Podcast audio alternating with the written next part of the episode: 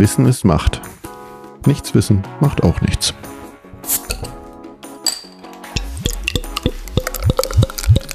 Herzlich willkommen zu einer neuen Folge von Macht FM. Hallo Aline. Hallo Rebecca. Wie sieht so dein Tag aus? Machst du dir nur To-Do-Listen oder kannst du jetzt alles so merken, was du so vorhast? Ähm, ich kann mir alles nicht alles merken und ich bin Meisterin in To-Do-Listen schreiben. Also ich habe äh, am Schreibtisch ein A4-Heft, so ein Schreibheft, was die Kinder nicht mehr benutzen, ein Vokabelheft, ähm, was sie nicht mehr benutzen und schreibe da To-Do-Listen. Und wenn da so ziemlich viele alle abgestrichen sind, übernehme ich die dann, die da übrig sind, auf die nächste Seite und klappt's dann rum. Ja. Aber ich mache auch, wenn ich das da aufschreibe, ist es aus meinem Kopf raus. Kannst du das dann so normal abarbeiten? Also, oder hast du es dir dann schon gemerkt? Aber Hauptsache die, die Liste ist noch da. Also ich merke es mir tatsächlich nicht, weil wenn ich es aufschreibe, also ich habe äh, in, ähm, in den Jahren so für mich äh, das verinnerlicht, würde ich vielleicht nennen, dass wenn ich tatsächlich aufschreibe, es auch weg ist. So, wenn ich mir einen Termin notiere und da, ne, wenn, wenn wir uns jetzt hier verabreden, dann habe ich mir auch angewöhnt, den sofort einzutragen. Und wir haben zum Beispiel in der ganzen Familie alle einen gemeinsamen beziehungsweise einen geteilten Kalender, also jeder hat seinen eigenen.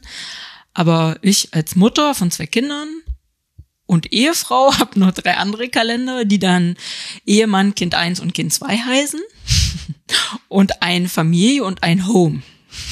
Familie betrifft also alle vier. Du lachst. Würde mich schon in Stress versetzen, überhaupt mal alle im Blick zu behalten. Äh, ja, genau, aber um genau das nämlich zu haben. Ne? Also Home ist, es findet bei uns was zu Hause statt, wo nicht unbedingt die Kinder mit involviert sind. Also wenn wir uns bei mir zu Hause zum Podcasten treffen, ist das Home. Mhm. Ähm, bei der Weißhagen, ah ja, okay, gegebenenfalls kann ich da nicht ins Büro oder es gibt was Spezielles zu essen oder so Dinge. Aber ich bin sonst nicht weiter involviert. Mhm. Es ist aber Family, das wäre jetzt Oma kommt zum Kaffee trinken. Und der ist dann auch mit den Kindern geteilt. Die wissen also Bescheid, dann, dann ist das. Und somit, wenn ich mit Kind eins beim Zahnarzt bin und äh, trage dann halt den, die Termine bei mir im Smartphone ein und teile den dann, aber äh, mein Mann hat, kennt die dann genauso, weil wir haben ja auch nur ein Auto und wohnen auf dem Dorf, wo also die Busanbindung schlecht ist da müssen wir schon gucken, dass wir halt nicht. Ja, nicht viel besser. Ja, ja, du geht zur Not, kannst du aber denjenigen dann oder diejenige zu Fuß oder mit dem, vielleicht mit dem Fahrrad losschicken, was hier gegebenenfalls schwierig wird. Ja, aber das hat sich bewährt. Ich habe mich lange gesträubt. Ich habe es lange per äh, ganz klassisch mit Terminplaner gemacht, aber das geht irgendwann nicht mehr. Und ich lasse mich auch erinnern dann einen Tag, je nachdem, was es für ein Termin ist, einen Tag vorher, äh, zwei Stunden vorher und aber auch mit dem Eintragen in Termin, wie das To-Do aufschreiben, ist es raus aus meinem Kopf. Und das ähm, hat, hat mich ein bisschen Zeit gekostet, das zu lernen, aber es ist tatsächlich so. Das ist auch schon mal ein guter Plan. Ja, also. Aber die, so eine Liste endet ja dann auch nie, ne? Ja, ich, ja, genau. Ich, ich hab, erfülle also dieses, ähm, Kriterium, gibt ja so immer so Tests, so Selbsttest in verschiedene Richtungen, dass ich äh, eine nie endende To-Do-Listen-Schreiberin bin. Und es gibt auch unterschiedliche To-Listen. Ne? Wenn ich ein Fest vorbereite, kommt das natürlich nicht in dieses Buch, weil das Buch ist hauptsächlich beruflich und auch ehrenamtlich. Wenn ich jetzt ein Fest organisiere, dann schreibe ich eine extra To-Do-Liste. Und ich teile auch To-Do-Listen. Das ist schon total praktisch. Mit dem Mann zum Beispiel.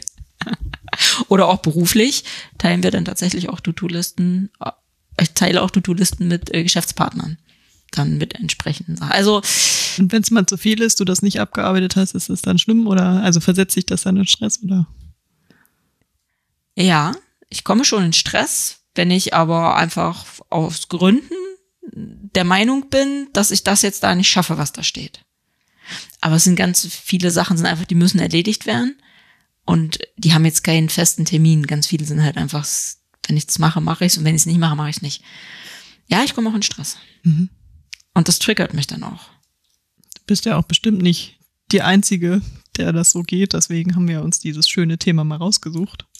Beziehungsweise ist das ja doch irgendwie etwas breit. Wir haben, können von Stress reden, wir können von, du hast das, ähm, glaube ich, gut vorbereitet mit Mental Load und Rushing-Fummeln und bisschen zum Burnout, vielleicht sogar ein bisschen zur Depression. Das hat ja echt ein ganz breites Spektrum, aber irgendwie fängt es mit Stress an. Ja. Ja. Und wie auch immer der Stress entsteht, ne? Genau. selbst gemacht oder von außen. Genau. Ja, aber so eine, ja, aber wie gesagt, so eine To-Do-Liste ist jedenfalls schon mal eine Stressbewältigungsstrategie. Vielleicht aber auch nicht, vielleicht bringt dich das aber auch erst in Stress.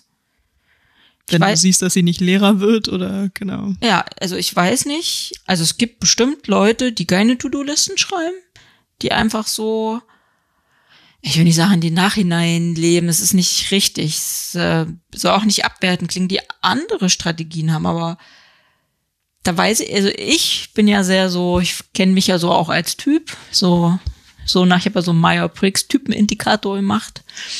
Ähm, bin ja so ENTP, also auch sehr strukturiert, analytisch unterwegs. Deshalb passt auch die To-Do-Liste super zu mir. Und so spontan würde ich sagen, wie geht das überhaupt? Wie kann man auch ohne leben? Also gerne mal in den Kommentaren schreiben, wie man auch ohne To-Do-Liste Dinge nicht vergisst und nicht verpeilt. Ja, aber ich habe natürlich auch eine unheimliche To-Do-Liste im Kopf. Aber schreibst du denn auch so richtig? Mit? Ich schreibe das Tatsache auf dem Zettel nach wie mhm. vor.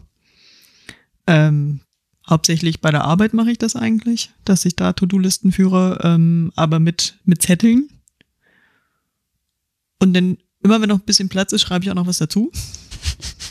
aber ich habe mich auch dran gewöhnt, das ist völlig in Ordnung für mich. Ich glaube nicht, dass irgendjemand anderes so arbeiten könnte. Oder jedenfalls nicht mit meinen Zetteln. Ich kann das. ähm, und habe es mir dann eigentlich für zu Hause abgewöhnt. Weil da brauche ich das dann so nicht. Ne? Also ich habe dann, ich vergesse dann auch Dinge, die privaten Sachen stehen dann Tatsache hinten an und werden dann später erledigt oder eben dann erst irgendwann. Hm. Also, wenn wir uns treffen zum Podcasten ne, und wir besprechen, was wir so noch machen und es sind so Dinge, die ich dann irgendwie vorbereite, dann schreibe ich mir die auch auf. Mhm.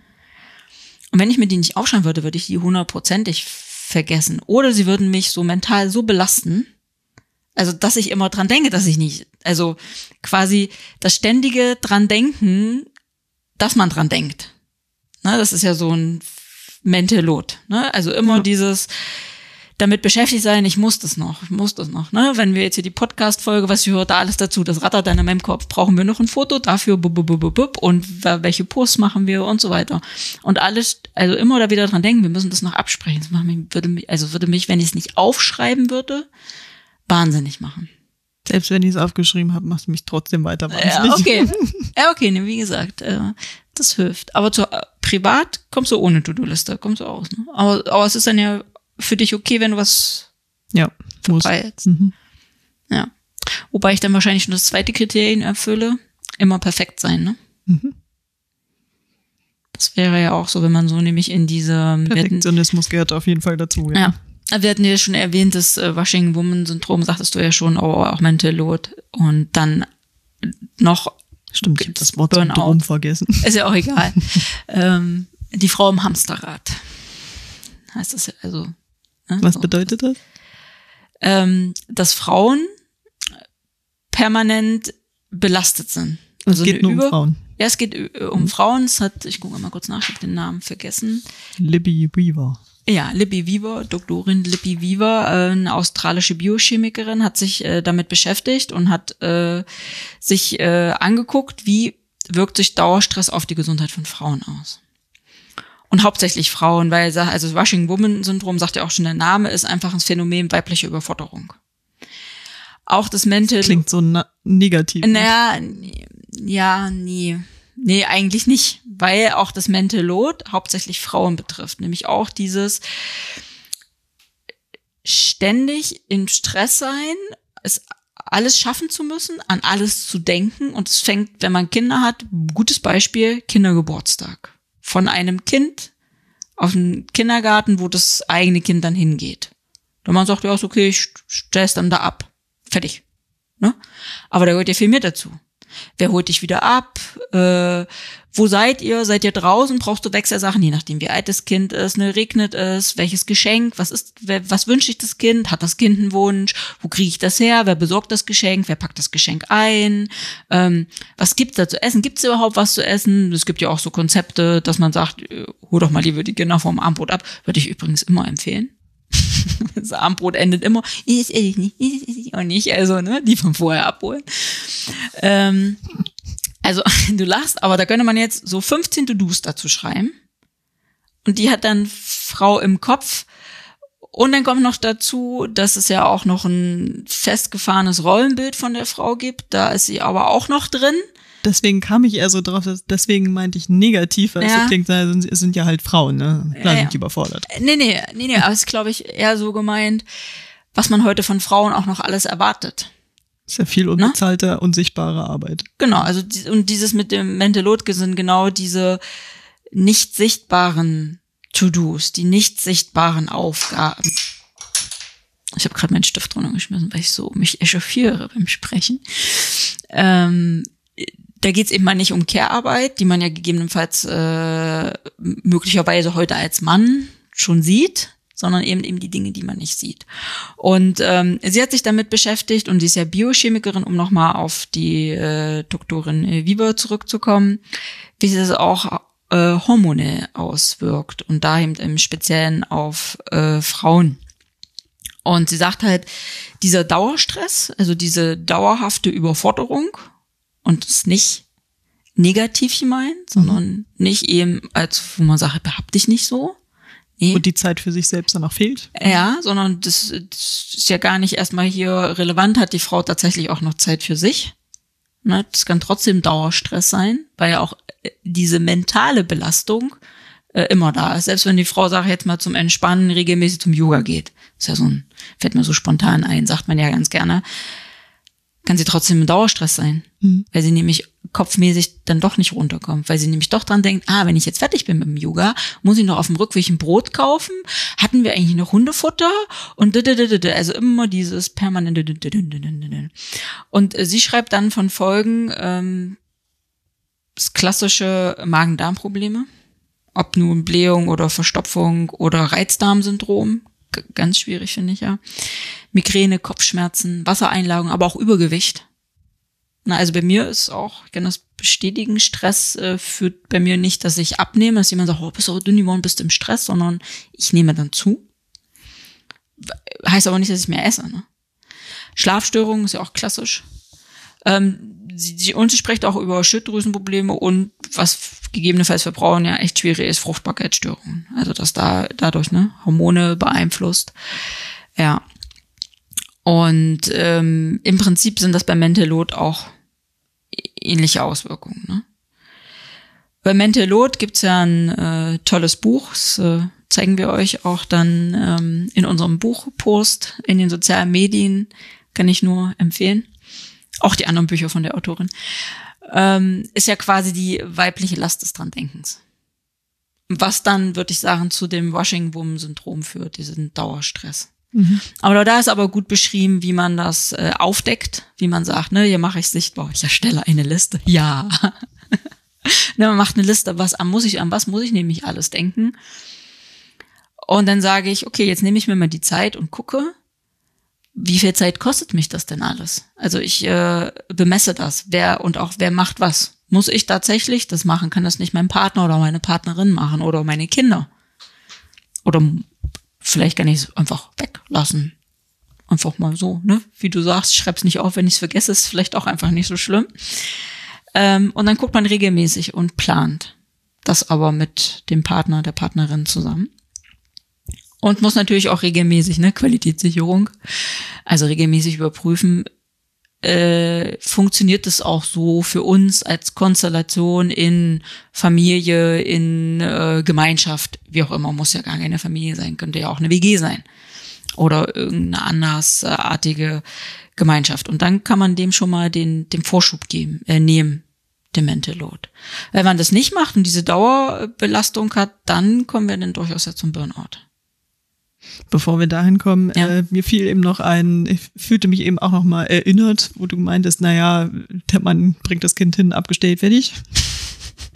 Das erinnerte mich daran, ähm, an mein Wohnheim, Studentenwohnheim, wo ich mal gewohnt habe, ähm, als ich studiert habe, klar. Äh, wir haben Partys organisiert, immer einmal im Semester. Und zwar große, dann auch mit Werbung richtig und mit externem Publikum. Und das war dann auch aus total einfach. Wir haben immer ein Team gebildet. Am Anfang war ich nicht dabei, irgendwann war ich dabei. Aus total einfach. Wir müssen ja hauptsächlich Musik, Getränke bestellen und Plakat und Flyer müssen wir noch machen. Dachte ich, ja, klingt machbar. Ich Weil ums Getränke bestellen musste ich mich nicht kümmern, das hat tatsächlich jemand anderes gemacht. Aber ähm, Werbung, Werbung aufhängen, muss auch verteilt werden, es muss ich, äh, muss ich auch erstmal anderen werfen, dann gibt's ein Motto oder nicht, was machen wir, was Besonderes. Es geht dann auch nach, natürlich darum, wer sitzt an der Kasse, da muss man Schichten machen. Wer macht die Theke, muss man Schichten machen. Wer, wer baut auf, da muss man Schichten machen. Wer baut ihn wieder ab und macht sauber? Wie kriegen man das Putzzeug ran? Also nochmal auch die Hauswirtschafterin, ist natürlich abgesprochen gewesen, ne? aber stellen Sie uns mal das Putzzeug raus. Wir, natürlich müssen wir sauber machen, das machen ja dann nicht die Reinigungskräfte, das machen dann wir. Wer putzt das Klo? Hm. Genau, natürlich gibt's immer ganz spezielle Gäste, die sich Dinge einfallen lassen. Ja, super. Die Toiletten putzen. Bis hin zum, äh, wir hatten einen großen Raum. Und wenn da einer sich mal aus Versehen irgendwo hingelehnt hat, war plötzlich ganz großes Licht an. Also auch noch den Lichtschalter abkleben, ne? Würde überhaupt niemand dran denken. Aber sowas hatte ich dann auf dem Schirm, ja. Aber Und das das, sind sehr viele Kleinigkeiten. ja, aber das mit dem Lichtschalter war Erfahrung, ne? Ja. Aber gab's denn denn schon eine vorbereitete To-Do-Liste, was man so immer macht? Nein, Mm. natürlich nicht. Ich sag doch, sag ja, Getränke bestellen, DJ Yeah. und Werbung. Äh, wollt mit einer sagen, wir machen eine Party? Mach mal. ja, ja, genau. Kann ja nicht so viel sein. Ja. Mhm. Aber du und mit drei Leuten kannst du es auch nicht organisieren, weil du brauchst eben mehr Leute. Mhm. Mhm. Aber da fällt mir gerade ein, als du das gerade sagst, ihr habt ein Team gebildet, also diesen Satz sagen, das dachte ich so, das ist ja auch dieses gerade, um eben nicht in diese Dauerstressfalle oder die Mentalotfalle zu äh, tappen, dass man sich im Prinzip Hilfe holt, dass man eben ein Team bildet, ist ja da auch, hatten wir ja auch äh, gesagt, uns ja auch da ja beschrieben, sich das teilt. Ja, auf jeden Fall. Die Aufgaben. Die ne? Aufgaben teilen plus ja auch mal Nein sagen können. Das ist ja, glaube ich, auch so was ganz Beliebtes. Wo sich manche vielleicht immer mehr Arbeit ranholen und dann das äh, irgendwann nicht mehr schaffen können. Eben, und Burnout ist ja Tatsache auf die Arbeitswelt. Das ist jetzt weniger auf privat mit Partys und Kinder gemünzt, Mhm. sondern eben auf die Arbeitswelt gemünzt. Dass es da, dass man da quasi in eine persönliche Krise kommt, ähm, die aus Überlastung und andauerndem Stress resultiert und das eben am Arbeitsplatz auftaucht. Genau. Und ähm, da kann man sich ja eigentlich auch mal fragen, Menschen haben immer gearbeitet, was ist denn jetzt das Problem, ne?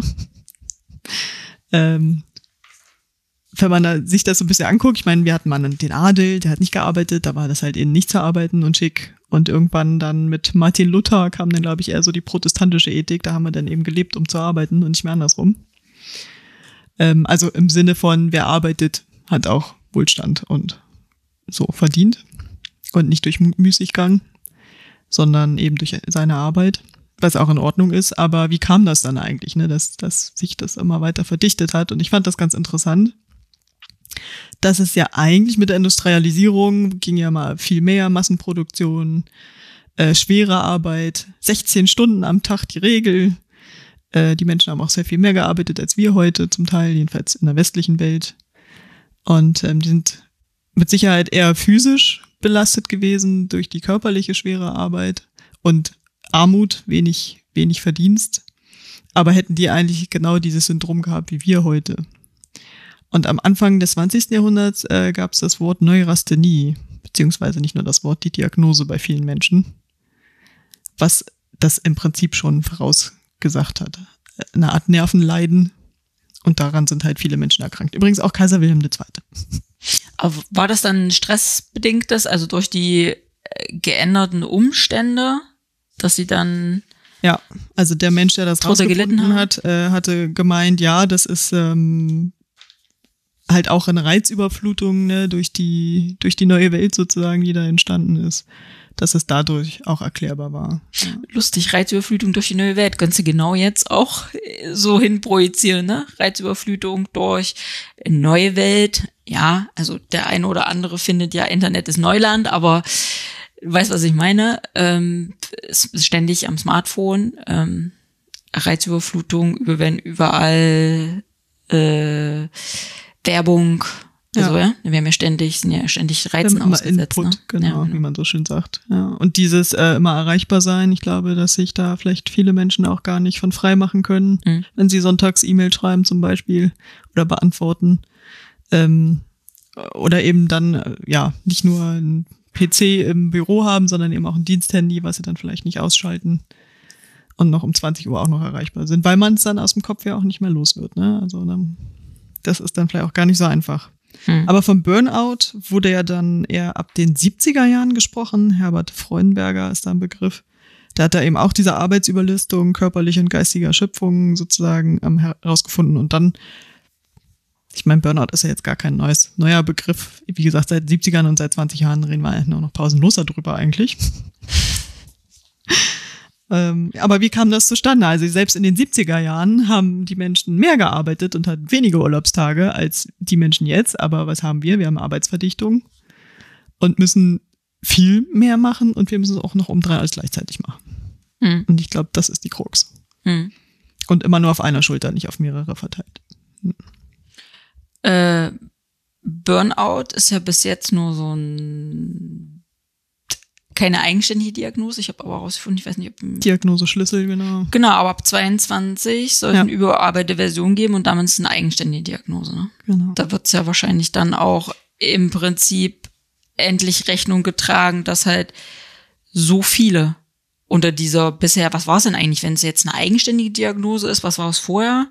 War es Problem Also mit Bezug auf Schwierigkeiten bei der Lebensbewältigung? Genau. Eine Rahmen- und Zusatzdiagnose. Ach so, okay. Gut, also was jetzt, ach so, deshalb, ne? Jetzt ist eigenständig, dann soll es eigenständig werden, aber ja, es ist ja mit Hauptursache für Arbeitsunfähigkeit, ne? Genau, darum geht's, genau. Und ich meine, man kann dann natürlich überlegen, ähm, was das eigentlich bedeutet. Es, der Volkswirtschaft geht da natürlich viel ab, wenn wir es jetzt rein eben nur volkswirtschaftlich denken, aber äh, dass der Mensch da eben überhaupt nicht eigentlich oder oder das Wohlbefinden des Menschen gar nicht im Mittelpunkt steht. Das ist äh, für mich das eigentlich das viel erschreckendere. Mhm. Also wir können, ne, wie gesagt, kapitalistisch denken oder volkswirtschaftlich, Mensch, äh, dem Arbeitgeber oder wie auch immer, der Volkswirtschaft geht da viel ab, wenn die Menschen alle krank werden, aber Nee, der Mensch wird krank. Aber du, Das ist das ja, aber wenn, wenn es, wenn du im vol- volkswirtschaftlichen äh, Betrachtung bleibst, äh, es ist ja die, die, der Mensch ist ja der, der arbeitet, also ist ja ein, mir fällt gerade der Begriff nicht ein. Rudeltier. Nee, das ist ja ein Arbeitsgut, also es wird sie ja erhalten. Arbeitskraft? Arbeitskraft, danke, äh, willst du ja erhalten. Und äh, da muss man halt gucken, dafür muss äh, körperlich und auch seelisch unversehrt sein. Hier geht's ja um vorrangig ja seelische Unversehrtheit, die sich natürlich gegebenenfalls in körperlicher Unversehrtheit äh, als äh, Symptome zeigt, aber eigentlich, es geht ja vom Kopf aus. Ähm, um das zu erhalten, musst du dadurch natürlich äh, darum kümmern, dass deine Arbeitskraft, in welcher Form auch immer, ob es jetzt Mensch oder Maschine, sicher äh, gut läuft. Aber Also brauchst die ja Frage, mentale wer Stärke. kümmert sich? Wer muss sich kümmern? Muss ich mich wirklich selber kümmern, wenn äh, die Arbeit mich platt macht oder sind da nicht auch noch andere Menschen, die verantwortlich sind? Ne? Also Nee, bin, ich meine ist das meine Schuld? Nee, oh, ich habe nee. mich, ich habe nicht mich nicht gut genug um mich gekümmert, ich bin selber schuld. Ne, darum geht es gerade Ne? gar nicht. Wir haben das ja, du sagst ja volkswirtschaftlich betrachtet und dann denke ich, die, die Volkswirtschaft sollte natürlich daran interessiert sein, ihre Arbeitskraft gesund zu halten, um sie weiterhin ausbeuten zu können. Ja, ist um es jetzt platt zu sagen. Richtig. Genau, um es jetzt platt zu sagen.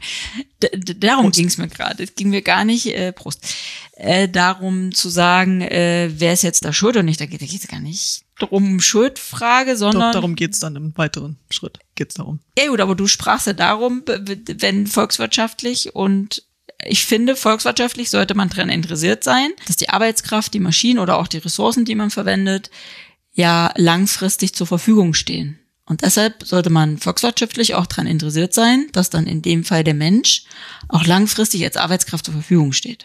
So. Deshalb spontan, so aus meiner nicht volkswirtschaftlichen geprägten Sicht, würde ich sagen, sollte die Volkswirtschaft daran interessiert sein, dass die Menschen auch gesund bleiben. Und sich also auch darum kümmern. Also sollten die Alarmglocken schrillen, wenn die Krankenkassen sagen, hier, liebe Leute, ihr habt 176.000 Burnout-Betroffene, die kumuliert zusammen, Achtung, 3,9 Millionen Krankheitstage 2018 angehäuft haben. Und da sollte ja bei einer Volkswirtschaft die Alarmglocken schrillen. Und da ist noch gar nicht die Frage, wer, wer ist eigentlich, wo liegt eigentlich die Ursache darin, sondern da steht einfach nur, hier, hier muss was passieren. Weil das ist ja gestiegen in den letzten Jahren. Ja. Und das ist schon 3,9 Millionen Krankheitstage 2018. weiß nicht, wie viele äh, in Relation, wie viele äh, Arbeitstage in Summe alle Arbeitnehmer in Deutschland haben in einem Jahr. Ich sag mal, ist jetzt erstmal egal, bei 3,9 Millionen ist richtig viel. Oder? Das ist viel, ja. Wir haben ja auch, ähm, also in, in Deutschland fühlen sich ja irgendwie 87 Prozent gestresst und jeder zweite denkt irgendwie da vielleicht vom Burnout auch betroffen zu sein. Das sind, glaube ich, auch nochmal ganz alarmierende Zahlen, ähm, weil auch Zeitdruck und emotionaler Stress, das kennen, glaube ich, alle. Dann sind ja auch so Faktoren wie Überstunden oder vielleicht auch das Arbeitsklima nochmal. Also in der Umfrage hatte sich das mal ergeben. Das sagen die deutschen ArbeitnehmerInnen. Ähm, und dann haben wir noch die Sache, dass Frauen und Männer gleichermaßen betroffen sind, was sich nicht so ganz in den Zahlen widerspiegelt. Aber da liegt es dann auch so ein bisschen an der Diagnose wieder, ähm, dass bei Frauen das eher also überdiagnostiziert wird sozusagen, dass es da psychologisiert wird oder auch, ähm, dass man da Medikamente vielleicht mehr einsetzt und bei Männern eher nach somatischen Diagnosen äh, oder die somatische Diagnosen stellt und eigentlich eher eine Unterdiagnostizierung stattfindet. Ne? Also Männer sollen sich mal nicht so haben. Frauen ja, aber Männer sollen sich mal nicht so haben. Ist es tatsächlich also, so, dass bei ja. Männern eher Burnout also sie haben auch Burnout, aber bei Frauen ist man da schneller eigentlich mit der Diagnose als bei Männern und also ich hätte Ärzte jetzt was anderes erwartet, jetzt Neurometrit erwartet. Ja, Tatsache so, ja. Weil also die Ärzte beurteilen halt Männer strenger, weil es ja auch ein Zeichen von Schwäche und ähm, Echt? Sie sollen sich mal zusammenreißen und Männer ignorieren vielleicht auch erstmal ihre Probleme, ne, flüchten sich in andere Sachen, werden vielleicht irgendwie aggressiver oder flüchten sich in Alkoholkonsum, wo man es dann auch nicht ganz erkennen kann. Und deswegen ne, wir hatten ja das ja auch schon mal zum ja. Thema Männergesundheit, gehen der Männer überhaupt erst zum Arzt? So, mhm. genau. Aber, also ich bin da gerade etwas verwirrt. Ich hätte jetzt tatsächlich was anderes erwartet, weil wenn ein Mann sagt, und er, er, er gibt es auch zu und sagt, ich leide unter Burnout, dann sage ich, läuft in meinem Kopf, Mensch, wie viele Stunden muss der wohl gearbeitet haben? Der arme Mann, der hatte bestimmt einen 80-Stunden-Job und ist jetzt so ausgebrannt. Andere Situation, eine Frau sagt, da hat ein Burnout. Da könnte man spontan denken, soll sie nicht so haben. Ja. Was Frauen, Frauen müssen, geht's auch umgekehrt. Frauen müssen ja schön was, ist nun mal so. Die, ist nun mal so. Die geht arbeiten, Kinder, ja sicher. Soll das jetzt ihr Mann machen? Nö. Also ich hätte ja eher kein, diese eigentlich Richtung kein, erwartet. Kein Phänomen von Top-Managern, ne, aber natürlich sind auch Führungskräfte davon betroffen. Ich meine, es hat mal mit der Altenpflege eigentlich angefangen. Wir hatten ja vorhin mal 1970 Freudenberger benannt. Da konnte man Burnout bei Altenpflegekräften feststellen. Jetzt zieht sich das natürlich in, irgendwie in alle Branchen. Ja, ja also hm. häufig betroffen sind Führungskräfte im Verkauf. Hm. Und das unterstelle ich, das sind Männer. Und deshalb äh, hätte ich jetzt tatsächlich Pflegekräfte auch, sind viele Frauen. Ja, das stimmt natürlich. Ja, das wiegt das wahrscheinlich wieder auf. Deshalb hätte ich jetzt aber spontan Deswegen ist Pflegeberuf ja auch so wichtig. mehr, mehr Männer eigentlich erwartet, aber tatsächlich sind ja auch äh, laut Bundeszentrale für gesundheitliche Aufklärung irgendwie fünf Prozent der Frauen und irgendwie drei mhm. irgendwas Prozent der Männer betroffen. Da wäre es ja wieder genau umgedreht. Ja, wobei es da eben auch auf die Diagnose eben ankommt. Mhm, Wenn ja, die einen über und die anderen unterdiagnostiziert werden, dann hätten wir da natürlich eine Erklärung. Ja, stimmt. Ja, das stimmt. Mhm. Aber grundsätzlich, da wir ja eingangs von Washing-Woman-Syndrom Mentalot gesprochen haben, würde ich sagen, sind Frauen halt einfach häufiger betroffen. Weil sie halt diese ganzen nicht sichtbaren privat, genau. Anforderungen auch noch machen. Ja. Genau. Diese Dinge und noch Beziehungspflege und die Arbeit noch dazu.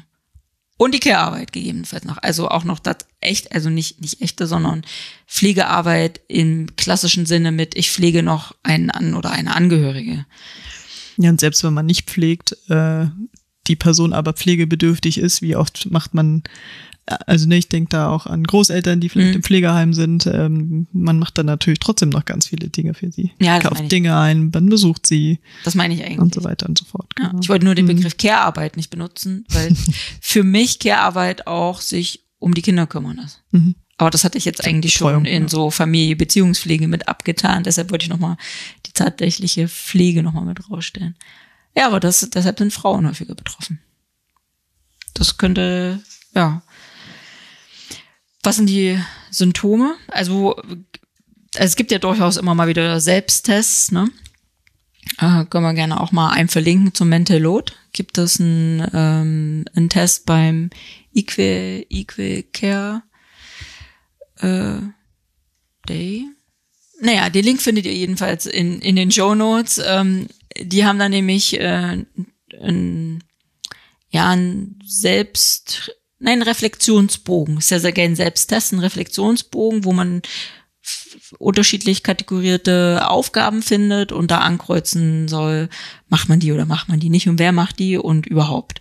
Da kann man schon mal gucken, ob man überhaupt schon mal in diesen Mental Load schon belastet ist. Dann könnte man gucken, ist es für mich ein Dauerstress und dann könnte man äh, zum Burnout übergehen. Aber da gibt es bestimmt auch gegebenenfalls, wo man mal schon mal so, ob man gefährdet ist. Also es gibt ja, jetzt keinen also Test, am besten was, wo rauskommt. Natürlich ein Arzt. Ich wollte gerade genau. sagen, so psychologische Tests sind ähm, zwar eine gute Sache, aber man kann sich davon, glaube ich, auch wahnsinnig verunsichern lassen. Deswegen ähm, muss man da ein bisschen aufpassen, nicht mal so denkt, um Gottes Willen, ich bin druckkrank. Ähm, ja, dass man nicht. da so ein bisschen aufpassen, vielleicht auch noch ein bisschen auf sein Bauchgefühl hört. Ja, und aber, überhaupt auf Bauchgefühl hören ist gut. Ja, aber es kommt ja schleichend, ne? Also ja. wenn ähm, du sagtest vorhin auch mal Nein sagen können, ne? Also wenn man Ja sagt. Sehr schwer. Ja, genau. Wenn man ja. wenn man Ja sagt und Nein denkt, dann verursacht das Stress. Ja. Schon mal kann man sich schon mal gut so, bevor man tatsächlich das Ja über die Lippen bringt, Gott fragen, ist das wirklich so? Weil das bedeutet nämlich gerade Stress für mich. Und ähm, es hat auch was mit der Erwartungshaltung dann zu tun, vielleicht an mich selbst, ne, ja, das schaffe ich schon noch, oder auch von den Erwartungshaltungen dann vielleicht vom Arbeitgeber. Je nachdem, oder denkt man nur, da ist eine Erwartungshaltung. Und ähm, das hat man von auch ähm, noch nicht erwähnt, ist ja auch, was eine Schleife ist, ist, ist Stress. Man braucht natürlich Erholung, aber man braucht auch Anerkennung. Und um dem vielleicht auch noch mhm. vorbeugen zu können, ja. Ja. Wertschätzung, Anerkennung, ganz wichtige Sache. Ja, das stimmt. Wenn man das nicht ähm, bekommt, dann kommt man irgendwann in die innere, Erschöpfung, die Unzufriedenheit. Innere Kündigung, ne? ja. dass man so ein bisschen Dienst nach Vorschrift macht. Ähm, ja. Ja. Und ich sagte ja schon, es kommt so ein bisschen schleichend, deshalb nochmal doch der Selbsttest. Sicherlich kommt da am Ende keine Diagnose raus. Ähm, aber muss man sich hinterfragen, kann ich abschalten? Und wie schalte ich ab? Ja. geht das mit den sozialen Medien und ähm, was ich nicht alles an Fluten von Informationen ja. noch ähm, in mich reinpresse. Ja. Ist überhaupt eine richtige Erholung möglich? Es ist tatsächlich Erholung, wenn ich ähm, auf dem Sofa liege und da auf dem Handy dattel. Aber auch merke ich, sind Dinge erledigen, brauche ich da eigentlich mehr Kraft als früher. Das könnte auch schon mal so ein Anzeichen sein, dass sich was ändern muss. Das heißt nicht, dass man Burnout hat, aber dass man reflektiert und guckt, genau hinguckt. Ne? Bin ich morgens, ich aufstehe, müde? Ja. Oder erholt? Ja, oder habe ich immer irgendwie das dann das Gefühl von Erschöpfung, obwohl man vielleicht ausgeschlafen ist. Oder wie du sagst, ne, steht man auf und ist trotzdem müde, obwohl man geschlafen hat. Oder kann man überhaupt nicht einschlafen? Durchschlafen. Mhm. Aber auch Kopfschmerzen oder auch Magenprobleme. Ne? Also Stress schlägt ja durchaus auch auf den Magen. Ja. Äh, sehr beliebt. Ähm, ja, also das sind so Dinge, wo man gucken kann, hm, häufen die sich, werden die mehr? Kriege ich die in den Griff oder sind die nur temporär? Ist das jetzt mal eine Zeit lang, weil es vielleicht gerade ähm, eine Deadline im Job ist oder zu Hause gerade Renovierung und deshalb einfach Dinge noch dazukommen, sowieso zu dem normalen Alltag. Aber da kann man durchaus gucken, hm, ist es so. Ja. Die Psychologen unterscheiden ja noch vier Typen eigentlich, ähm, ob man quasi ein Kandidat dafür ist oder nicht. Das fand ich ganz interessant. Der Erfolgstyp zum Beispiel, der viel arbeitet, ähm, aber immer einen Ausgleich zwischen An- und Entspannung findet, der, dem, der ist quasi ein, dem kaum ausgesetzt, also ein ganz geringes Risiko, an Burnout zu erkranken. Dann, das klingt ein bisschen abstrakt, aber es gibt den Untererregungstyp. Der hat gar keine Karriereambitionen, ist dem ja zufolge dann auch überhaupt nicht stressanfällig, weil er macht halt seine Arbeit und dann so, jetzt ist gut, jetzt gehe ich nach Hause. Vielleicht gar nicht so schlecht. Dann gibt's den, natürlich den Übererregungstyp. Der ist dann natürlich schon etwas äh, anfälliger, ähm, weil er halt auch einen hohen Beschäftigungsdrang hat, ist vielleicht auch ehrgeizig oder kämpft. Also das Wort kämpfen ähm, bei der Arbeit ist dann vielleicht auch nicht so ganz gesund. Und der ähm, dann eben auch bei der Arbeit und der Freizeit dann eigentlich immer dieses Gefühl hat, ähm, dass, er, dass es viel zu viel ist. Und Mhm. dann eben noch denjenigen, der irgendwie auch die Angst hat, die Kontrolle zu verlieren, der hat dann auch ein sehr höheres Risiko, daran eben zu erkranken. Das war so die vier Typen, die die Psychologen ähm, unterscheiden. Das fand ich dann auch nochmal ganz hilfreich. Wobei der Hintergrund dieser vier Typen jetzt ja immer die Arbeitswelt ist, ne? Das, Burnout immer. Das genau. suggeriert für mich Burnout, also ich kann nur ausgebrannt sein, wenn ich jetzt mal so platt sage, wenn in der Arbeitswelt. Ja, genau. Darauf ist es gemünzt. Ja. Okay, also wenn ich ehrenamtlich engagiere oder in der, für eine Familie für irgendwas so brenne, kann ich kriege ich nicht im Burnout leiden. Das finde ich jetzt gerade ein bisschen Ja, kacke, muss ich ehrlich ja mal dafür sagen. auch nicht krankgeschrieben werden dann, ne? Ja, okay, gut, dann tauche ich da in dieser Statistik nicht, nicht auf, weil ich Genau. würde das jetzt, ähm, ich glaube, man kann es auch, Naja, vor allem Arbeitnehmer, die alles machen, Ehrenamt, ähm, ja. das ist keine gesunde Work-Life-Balance, ja. Ja, aber da muss ja der Job, da können die ja voll entspannt sein, aber derjenige oder diejenige könnte mit Ehrenamt und familiär so eingespannt sein, dass es Burnout leitet und gar nicht der Job gar nichts damit zu tun hat, weil das vielleicht noch es vielleicht noch ein bisschen zurückhält, sonst wäre es vielleicht schon längst überlaufen. Das könnte durchaus auch sein. Also das finde ich jetzt gerade so schwierig, wobei wahrscheinlich sehr Das werden wir heute alle. nicht erklären können. Nein, ja, natürlich Oder nicht. aufklären. Das hilft aber. Einfach um, ich sage jetzt nicht gegen Burnout, sondern gegen, nennt mal einfach nur Dauerstress, anzukommen. Das hilft. Wahrscheinlich hat das ganz viel mit Einstellung zu tun. Aber sich da, äh, da dreht man sich ja wieder im Kreis, wenn man sich jetzt da ganz viele Gedanken macht. Ähm, ich gehe zum Beispiel, also ich habe das für mich auch schon mal quasi verinnerlicht und ähm, habe auch versucht, mich da immer dran zu halten, Sport machen, also viel Bewegung, Sport machen, der ähm, mir körperlich gut tut, aber wo ich auch Bock drauf habe, wo ich eher denke, oh, ich kann heute nicht hingehen, weil, was weiß ich, ähm, eben noch eine Überstunde gemacht oder so und wann kann ich denn meinen Sport schon nachholen? ne, so bin ich ja nicht, äh, ich muss zum Sport gehen, sondern oh, ich kann heute nicht, schade. Trotzdem auch spazieren gehen und Dinge, ähm, die mir Spaß machen. Ich lese halt gerne oder gehe gerne ins Kino, dass man, also das ist für mich äh, ganz, ganz wichtig. Ähm, genauso wie Urlaub und den Kontakt mit meinen Freunden und mit meiner Familie. Das sind eigentlich so meine Ressourcen, die ich habe, Mhm. die ich auch so benennen kann. Mhm. Ich würde sogar noch einen Schritt zurückgehen und nämlich einfach zu gucken, was sind eigentlich meine Bedürfnisse. Also, dass man wieder lernt, seine Bedürfnisse wahrzunehmen und sich nämlich selbst in den Vordergrund stellt, weil ganz oft ja dieser Stress dann getriggert ist, jemandes Recht zu machen, die Aufgaben zu erfüllen, nicht Nein sagen zu können und so. Einfach zu gucken, was ist eigentlich mein Grundbedürfnis? Was brauche ich? Was brauche ich, um kreativ zu sein? Also habe ich eine, also muss ich kreativ sein, um mich gut zu fühlen? Brauche ich viele soziale Kontakte? Ist mir Bewegung wichtig? Also einfach erstmal so zu gucken, was brauche ich überhaupt? Aber genieße ich dann auch diese Dinge, ne? Genau. Ja. Wenn ich nur konsumiere, wird's natürlich schwierig. Äh, egal ob jetzt ein Buch oder ein Kinobesuch oder meine Freunde. Wenn ich danach dann nach Hause gehe, ne, was war das jetzt? Das ist natürlich blöd. Mhm.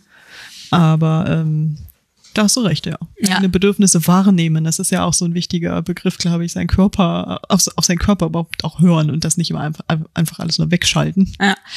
Also eben so eine Selbstaufmerksamkeit, also Achtsamkeit selbst, sich selbst gegenüber. Ne? Also immer gucken, ist der Stress jetzt, der da ist, wenn man ihn als Stress identifiziert, passt er noch? Passt er eigentlich zu meinen Bedürfnissen? Muss ich da was ändern? Bin ich noch zufrieden? Und dann, was du ja sagtest, ne, wo du sagst, das äh, bringt dir im Prinzip Entspannung. Wenn ich aber meinen Stress identifiziere, dann kann ich auch ihn managen. Dann kann ich nämlich sagen, okay, das ist das, was ich als Stress aushalten kann, aber das brauche ich auch als Entspannung ähm, dazu. Und da gehören dann auch die sozialen Kontakte dazu. Bin ich halt ein Mensch, der sich auch ganz viel Kraft für ein F- mit Treffen mit FreundInnen äh, holt oder durch andere Dinge so ein bisschen, ne, da mal so ein Kompliment abholen oder, ne, sag ich jetzt, Fishing for Compliments. ähm, ja, also reicht mir meine Familie oder reichen, brauche ich noch mehr andere soziale Interaktion? Und ich finde, da ist auch durchaus soziale Interaktion in den sozialen Medien okay. Ich muss ja die nicht alle kennen. also brauche ich das, ne? Aber ich, guckt man auch, was treibt mich eigentlich innerlich an? Muss ich immer tatsächlich ja alles perfekt machen? Kann man das nicht auch einfach nicht abstellen? Ich glaube, das kann man nicht. Also entweder man äh, ist jemand, der zur Perfektion neigt, aber man kann es ein bisschen die Luft rausnehmen. Ne? Also nicht so verbissen. Ne? Ja, genau, nicht so äh, verbissen. Und dann im Gegenzug auch einfach, muss man ja dadurch sein Selbstbewusstsein steigern, stärken. Also wenn man das nicht mehr aus dem Perfektionismus holen kann, dann muss man ja sich gucken, ne, muss ich meine Selbstakzeptanz äh, stärken um wieder Selbstbewusstsein zu kriegen. Weil wenn ich mein Selbstbewusstsein nur, ne, Fishing for Compliments, sagte ich ja gerade, wenn ich da nur mein Selbstwertgefühl raushole, brauche ich ja irgendwie gegebenenfalls was anderes. Na, und dann nehme ich so einen Stressfaktor raus, weil man das sich gar nicht mehr stressen muss damit. Und Selbstliebe ist wichtig. Ja. Und Bewegung, du sagst ja auch Sport, ähm, gesunde Lebensweise ist einfach die perfekte Vorbeugen, einfach weil das ja dann alles, ich meine, es hört alles zusammen. Wenn ich äh, mich ausgewogen ernähre, ähm, regelmäßig Sport mache, so wenig wie möglich Nikotin und Alkohol, Koffein, aber auch Zucker. Ne, so ein, immer so ein Blutzucker-Junkie ist natürlich auch immer auf Stresslevel, wo wir übrigens wieder bei den äh, auch bei den Hormonen wären und dem äh, Washing-Woman-Syndrom, ne, wo dann auch geguckt wird, was macht eigentlich gerade mein Blutzuckerspiegel.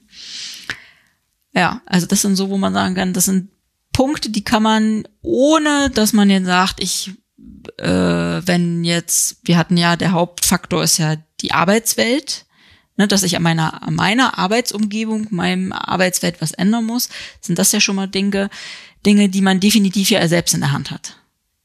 So, und dann ja. Es geht nicht trotzdem nicht um Selbstoptimierung, sondern nein, nein, nein, Selbstfürsorge. Selbst, um genau, das vielleicht noch genau, mal festzuhalten. Genau. War ja jetzt auch keine Selbstoptimierung. Mhm. Ne? Es war ja eher so, dass man sagt, ne, wo hole ich mein Selbstbewusstsein her? Fang, sollte ich mich lieber nicht erstmal anfangen, mich so zu akzeptieren, wie ich bin, ohne dass ich immer höher, immer schneller, immer weiter muss.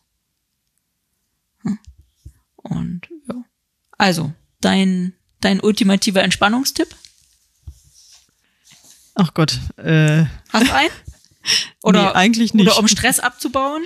Ach so, äh, ja, ich gehe gern boxen. Kopf, Kopf aus, Fäuste an. Genau. Und treten. Treten tue ich da auch. Also, also gegen den Boxsack. Nee, das ist Tatsache eher Schatten. Ich nenne das dann immer Schattenboxen und Treten. Okay. Das ist ein Kursus auch mit anderen, das ist dann ganz witzig. Genau. Also tatsächlich Kopf aus, ja. Körper einfach. Genau. Und falls ihr doch mal irgendwie falls das persönlich ist oder wie auch immer, dann kann man sich natürlich auch noch was dabei vorstellen. Aber das ist Kopf freikriegen und Entspannung gleichzeitig? Oder hast du Danach bin ich natürlich völlig ausgepowert, aber da bin ich auch müde, dann bin ich auch glücklich. So, ne? Also das ist auch schön, dass ich hier war. So, ja, mir gefällt das. du sagtest ja auch, Buchlesen entspannt dich auch. Ja. Ja, aber der, das ist jetzt nicht der ultimative Erholungstipp, glaube ich. ich habe noch einen Was ist deiner? Ja, ich habe sagen, ich habe noch einen ultimativen. Mich triggern ja immer so Sachen. Und mich triggert zum Beispiel mein E-Mail-Programm, wenn da ungelesene E-Mails sind. Hm. Ähm, da ja Büro mit im Haus ist und ich auch E-Mails aufs Handy äh, bekomme, ist es tatsächlich so, dass ich auf jeden Fall den äh, dann nicht den Rechner nicht ausmache, aber den mache ich eigentlich nie aus. Ähm, aber eben dann nicht an, an meinen Rechner im Büro gehe, um da zu gucken. Also ne, auf dem Handy kriege ich nur einen dedizierten Teil der E-Mails, also hauptsächlich private. Und dann versuche ich mich nicht da triggern zu lassen. Also ich mache dann auch das entsprechende Programm zu und dann kann man beim E-Mail-Programm halt nicht mehr sehen, wie viele neue ungelesene E-Mails. Und dann ist das halt einfach so.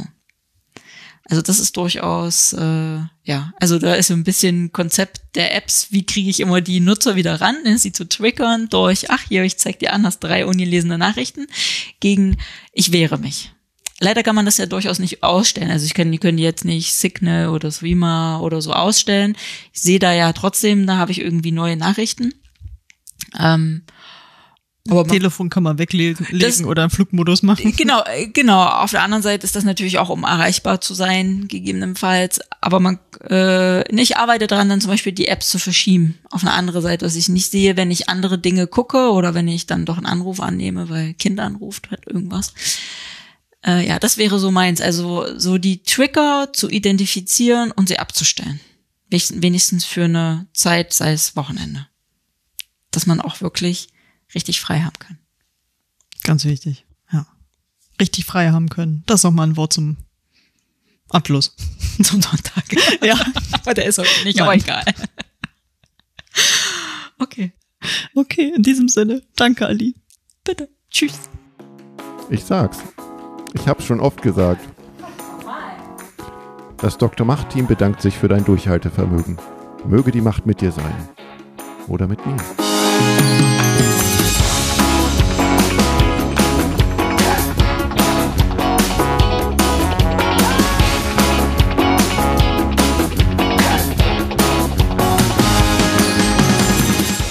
Jetzt kann ich mich hören. Oh, du nimmst mich schon auf. Bin ich laut genug? Ich glaube nicht.